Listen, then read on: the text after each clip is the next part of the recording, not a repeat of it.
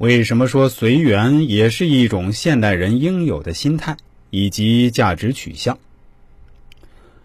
随缘常被一些世俗之人理解为不需要有所作为，听天由命，由此也成为逃避问题和困难的理由。其实这是一个天大的误解。我们应该这样来正确理解：随缘不是放弃追求，而是让人以豁达的心态去面对生活，宠辱不惊，闲看庭前花开花落，去留无意，漫随天外云卷云舒。随缘是一种智慧，可以让人在狂热的环境中依然拥有恬静的心态、冷静的头脑。随缘是一种修养，是饱经人世的沧桑。是阅尽人情的经验，是透支人生的顿悟。随缘是一种胸怀，是一种成熟，是对自我内心的一种自信和把握。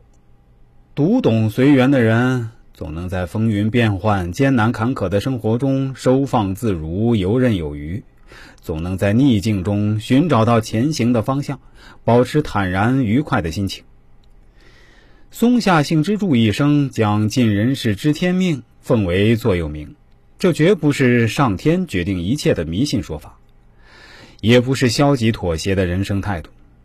世间万物顺应宇宙的秩序及真理，人力并不能完全主宰事物的形态与发展，因此，人首先要树立自量意识。遇到困难，实在无能为力的时候，要学会忍耐。事实上。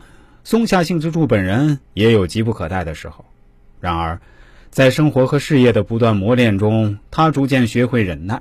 松下幸之助一生遭遇太多的艰难困苦，尽人事知天命，这或许是他体味人世间辛酸苦辣之后的经验之谈吧。尽人事知天命，就是一方面要尽自己最大努力去争取、去奋斗，另一方面又要安守天命。不强求，不妄为，顺其自然，顺势而为。如果你努力拼搏了，但依然屡遭挫折，连栽跟头未获成功，那就要理智的接受事实，承认现实。即使如何不如意、不得志，也要安听天命。